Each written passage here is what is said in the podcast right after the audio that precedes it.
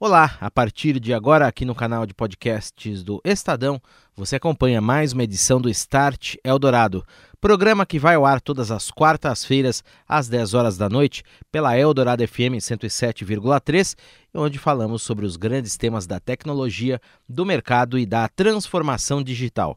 Eu sou Daniel Gonzalez, acompanhe. Start Eldorado. Oferecimento Orchestrating a Brighter World. NEC. Boa noite para você. Em pauta a partir de agora aqui na Rádio dos Melhores Ouvintes, a tecnologia, o mercado e a transformação digital. Entrando no ar o Start Eldorado, comigo, Daniel Gonzalez, e hoje nós vamos falar sobre biometria e seu uso nos aeroportos. Como os passageiros, muitas vezes sem perceber, já usam essa tecnologia no GRU Airport, aqui em São Paulo. Como essas informações, compartilhadas entre a Polícia Federal, a Receita Federal, a ANAC, a Anvisa e outros órgãos, dão mais segurança aos passageiros e também ajudam a combater o crime. Este é o Start Eldorado.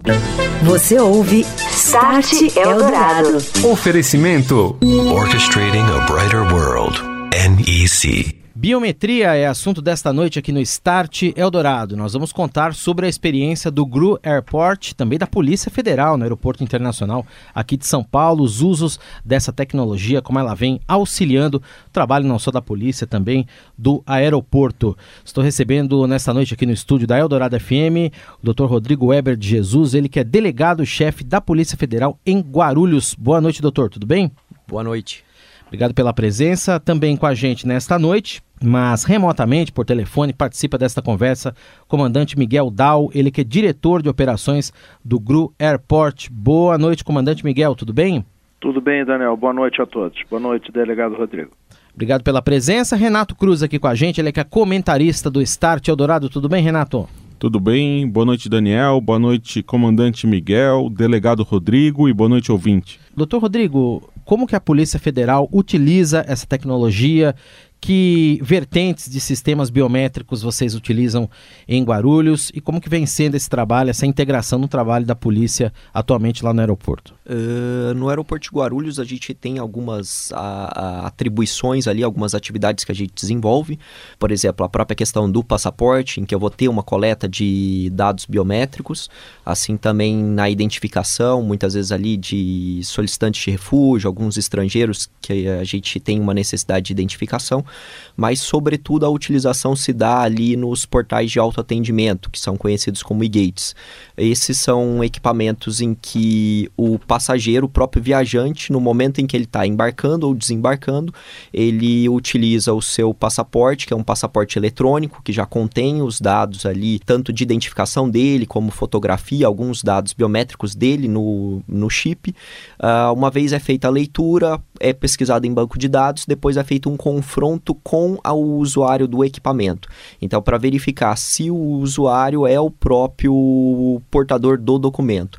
Se estiver tudo ok, não houver nenhum tipo de restrição, o atendimento ele é concluído sem uh, qualquer contato com um funcionário e é registrado esse movimento já no sistema. Essa identificação, então, é feita em tempo real, em frações de segundo, a gente pode dizer, da pessoa que está ali embarcando ou desembarcando, fazendo algum procedimento no aeroporto. Isso. Uh, enquanto ele faz a leitura do documento, já é feita uma pesquisa tanto de elementos de segurança desse documento, para verificar se não há nenhum tipo de adulteração.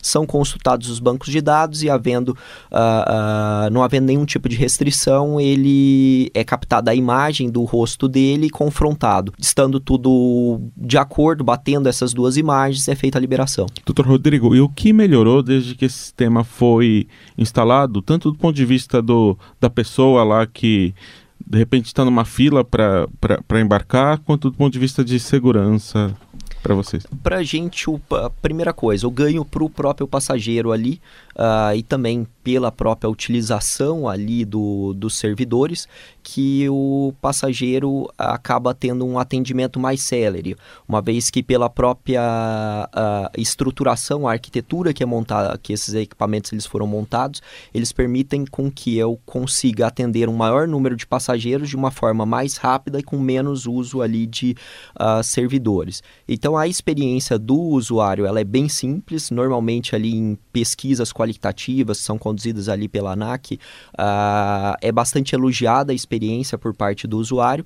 mas por parte da polícia, isso faz com que a gente, com o uso menor de servidores, a gente tenha uma maior disponibilidade de servidores para atuação em outras frentes. Então, isso representou um ganho de todos os lados. Comandante Miguel, da mesma maneira, o GRU Airport preza e busca sempre a eficiência, a rapidez nos processos e a gente sabe também que o aeroporto internacional é um ambiente onde circulam milhares de pessoas todos os dias. Quais são os principais usos de parte de vocês aí do aeroporto para a segurança interna dos passageiros, na circulação? Como é que a biometria está integrada a todos esses processos? Que tipos, também perguntaria para o senhor, de eh, vertentes dos sistemas biométricos são utilizados pelo GRU Airport atualmente?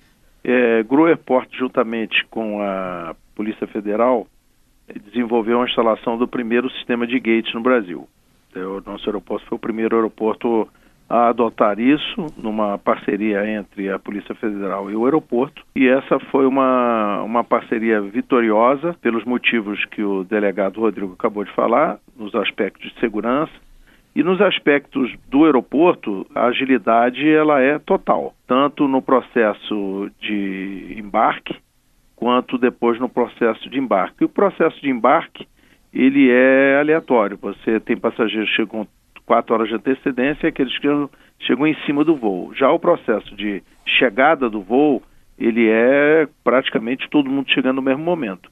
E esse processo do e-gate, ele além de ser um processo bastante confiável, porque você não tem erro de digitação, você acessa o banco de dados com muita rapidez, é, o processo, ele entre o momento que o, o, leitor faz a captura dos dados, porque às vezes o passageiro se eh, comete algum erro nessa hora de colocar a página correta para leitura e aí ele perde tempo. Mas não havendo erro nesse processamento, em média 20 segundos esse processo se desenrola, o que é um ganho para todo mundo. Eu vim de Lisboa recentemente uhum. e utiliza-se esse processo para brasileiros e alguns países que são signatários de acordos com Portugal, como o Brasil agora também vai, vai fazer com alguns países, isso acelera tremendamente. O processo passageiro já passa e segue já para a área de embarque. Eu queria saber do, do delegado Rodrigo, né, como que esse sistema vai ser ampliado, né, do e-gate? Hoje é só para brasileiros e vocês planejam também para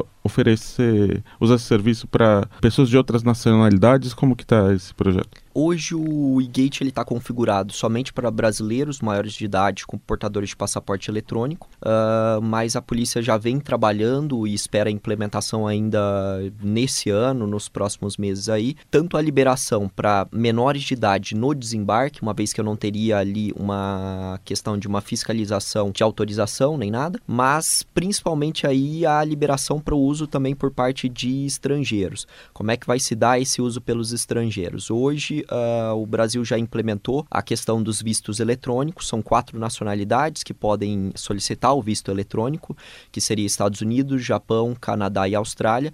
E essas quatro nacionalidades elas passam a ser potenciais usuários do e-gate. A gente possui acesso à base de dados todas de, de visto do Ministério das Relações Exteriores e com base nisso e uh, também ali com informações da lista de voos, esses dados eles são cruzados e eles permitem que a polícia possa avançar para a utilização num primeiro momento dessas quatro nacionalidades, mas ainda assim se busca aí uh, um, numa segunda fase dessa ampliação do, dos e-gates também a liberação aí para uso uh, aqui no Mercosul como também a questão de Portugal, que já tem esse procedimento para brasileiros. Agora, doutor, essas informações da Polícia Federal, elas são interconectadas ou são passadas de alguma maneira para outros órgãos, por exemplo, a Receita Federal, outros órgãos que atuam, também a Anvisa, outros órgãos que podem atuar ou atuam dentro do aeroporto, passageiro, por exemplo, que se identifica uma situação que ele pode estar trazendo potencialmente um material proibido, uma arma, ou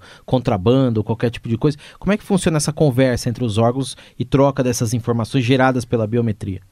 Uh, existe um sistema que já é utilizado uh, por vários países aí no mundo, que seria uh, o chamado API, ele gera uma lista de uma lista de passageiros do voo. Então todos esses dados, no momento do fechamento da, da aeronave ali do voo, esses dados eles têm que ser transmitidos aqui para a Polícia Federal. Uma vez que a Polícia Federal recebe esses dados, uh, ela transmite esses dados também para os demais órgãos públicos. E aí uh, os órgãos acabam fazendo o seu trabalho. Então a Receita Federal tem um sistema que também trabalha em cima disso aí, uh, de perfis de passageiros, exatamente visando essa análise e, e atuação. Eu queria saber do comandante Miguel, né? O delegado Rodrigo falou aqui da expansão do, do e-gate para outros perfis de passageiros. Eu queria saber assim de, de novos projetos aí do, do aeroporto para usar tecnologia para aumentar a segurança e eficiência. O que vocês estão planejando aí para os próximos meses, próximos anos? Nós vamos ficar atentos a esse aumento do universo de passageiros que vão utilizar o e-gates. Possivelmente deveremos remanejar alguns dos atuais e-gates, é, até com possibilidade de aquisição de mais. Em relação a outros projetos de biometria, isso é, uma, é, uma, é um tema bastante delicado, porque o aeroporto não é um lugar para experiências, quer dizer, sai uma novidade no mercado e aqui não é lugar para teste. Não adianta também botar um equipamento que ele tem um coeficiente de segurança elevado, mas ele, ele é lento na busca das informações, na leitura, eh, e aí me ocasiona fila. Todos esses aspectos têm que ser pensados.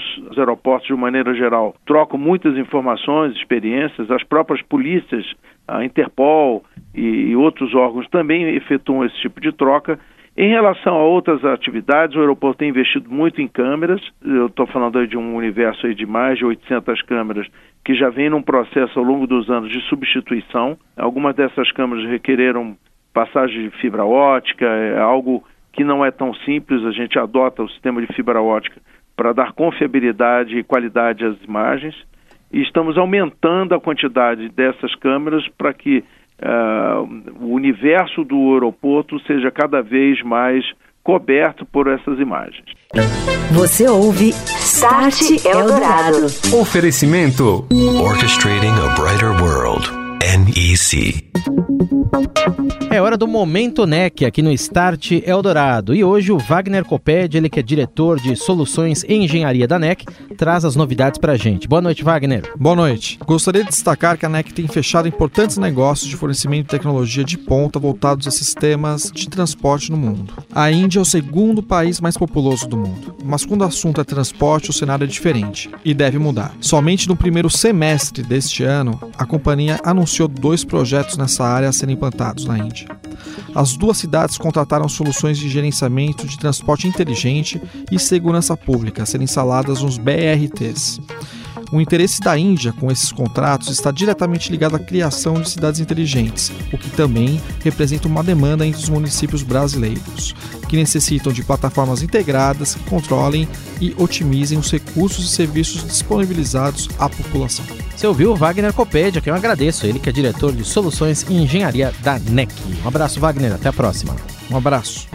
Você ouve Start Eldorado. Oferecimento Orchestrating a Brighter World. NEC. Nós estamos conversando hoje sobre biometria nos aeroportos. Com a gente aqui o delegado da Polícia Federal, Rodrigo Weber de Jesus, e também na linha, participando deste papo, o comandante Miguel Dal, ele que é diretor de operações do GRU Airport. Comandante, no primeiro bloco nós falamos sobre o processo de controle de passaportes, também das áreas de circulação. Pode-se pensar, por exemplo, na integração de todos esses modais da biometria com inteligência artificial, por exemplo, a análise de imagens dessas câmeras, ou você colocar sensores para controle de bagagem, outros tipos de usos integrados com esses sistemas de tecnologia? Eu não vejo outra forma já olhando bem para o futuro. É, o 11 de setembro foi um grande divisor de águas na questão da segurança aeroportuária ou da aviação como um todo. E isso trouxe um impacto tremendo. Eu que estou na aviação há quase 41 anos, eh, vivi o antes e o depois com bastante profundidade. E, e houve um impacto, eu dizer para os seus ouvintes, ou para quem quer que seja, que voar hoje é um procedimento desgastante? É, principalmente para os voos internacionais. E não tem jeito. Entre conforto e segurança, vai valer a segurança. Mas a tecnologia tem condições de vir a dar mais conforto, porque ela vai trazer uma confiança nos seus processos de embarque, de transporte de, de bagagens, no transporte de cargas, é, sem que você fira o conceito de segurança. Então, eu confio muito nas empresas que desenvolvem tecnologia de estarem oferecendo em breve é, equipamentos que venham exatamente em linha daquilo que você acabou de falar. Quer dizer, uma inteligência artificial, é, leitura facial e biométrica daquilo que está transitando pelo aeroporto, juntamente com a bagagem dele, que poderá ter um sistema de RFID. E eu falo em RFID desde meus tempos de Varig. Eu não vejo uma outra solução de curto a médio prazo para a solução de acompanhamento de bagagem que não seja através do RFD. A própria IATA levou anos para discutir o tema e agora praticamente se definiu um procedimento e uma, um protocolo é, para que esse RFD seja adotado mundialmente, porque também não adianta só ter um aeroporto ou uma empresa, isso é um processo sistêmico, todos deverão em algum momento estarem fazendo uso dele. O cruzamento disso tudo através de uma, de uma inteligência artificial vai modificar a segurança do transporte aéreo, com certeza. Doutor Rodrigo, eu queria saber do lado de vocês, né, da polícia, como que é o uso de, dessas ferramentas de análise de dados ou até de inteligência artificial para trabalhar essas informações e ter uma eficiência maior aí na, na resolução dos problemas que aparecem? Não, isso só vem agregar o trabalho policial. Uh, cada vez mais a tecnologia ela vem auxiliar no desenvolvimento aí das atividades. Então começa aí pela própria questão aí do, do sistema que a gente utiliza de controle migratório. Ele é totalmente interligado à base de dados ali. Então uh, a nosso, o nosso módulo de alertas e restrições então já está cruzando dados. A gente possui muitas vezes a, info, a partir da própria lista de passageiros ali a gente acaba também fazendo uma análise em relação a essas restrições, já identificando perfis, tudo que auxiliam na atuação policial. Então, uh, a questão aí de, de tecnologia de para processamento aí desses dados, ela só uh, cada vez mais, ao mesmo tempo que ela gera uma demanda ali para a gente de também trabalhar aquele dado, ela traz segurança e também auxilia na resolução de certas questões. O senhor já consegue avaliar, quer dizer, desde o início do uso desses e-gates, já há cerca de três ou quatro anos, acho que é isso, né, que começaram a implantar, já os ganhos já são visíveis, tráfico de drogas, tráfico de pessoas, descaminho, contrabando, todos os crimes associados aí a, a, que, ou que podem estar associados aos passageiros o senhor já consegue medir de alguma maneira os ganhos que a tecnologia já trouxe, doutor? Isso aí, assim, a partir dessa, desse cruzamento de informações, muitas vezes a gente já tem ali, muita, uh, pelo próprio histórico do passageiro, a gente já consegue saber se aquela pessoa uh, possui antecedentes em relação a, a, a algum tipo de crime. Uh, a gente vai fazendo essa análise de perfis, de rotas. Tudo isso é uma forma que a gente atua para buscar coibir a ocorrência de ilícitos no ambiente aeroportuário. E até mesmo o intercâmbio de informações também por meio da Interpol aí com a difusão vermelha, a questão aí de suspeitos de terrorismo. Então isso aí só vem a trazer mais segurança para a operação aí da, da aviação. É, comandante Miguel, você havia dito aí que o, os aeroportos eles esperam que uma tecnologia esteja consolidada, né, antes de, de uma adoção, porque é um ambiente assim de missão crítica. Existem alguns casos internacionais que você tenha visto de aplicações interessantes aí de tecnologias que a gente ainda não tem por aqui? Tenho sabido que nos Estados Unidos já, tem, já estão fazendo uso dessa da biometria, mais ou menos, quase que como o do e-gates, já no portão de embarque. Quer dizer, já na, na hora de você entrar no jetway, ou como a gente chama aqui no, no Brasil de finger, de você ter aquela entrada como mais um cruzamento do passaporte e da biometria daquele passageiro. Hoje, você faz aqui no Brasil, você é obrigado a apresentar sua identidade, seu passaporte, para que haja mais um cruzamento se esse passageiro é verdadeiramente aquele listado no voo. Então, isso já está acontecendo em alguns países. Nós estamos acompanhando isso com muita, com muita atenção, porque também não queremos criar uma impedância no processo de, de embarque é, em relação à nossa tecnologia, um pouco mais voltada para o que a gente chama do lado terra, que é antes de você chegar ao, ao check-in. O aeroporto, ele, o nosso aeroporto aqui possui dimensões bastante grandes, são 14 quilômetros quadrados, e nós temos um acesso da rodovia L. Schmidt, que hoje já possui câmeras OCR é, linkadas ao Sistema Alerta Brasil da Polícia Rodoviária Federal, que é uma tremenda parceira do aeroporto, e também a, o Detecta da Secretaria de Segurança Pública do Estado de São Paulo, que é também outro grande parceiro do aeroporto.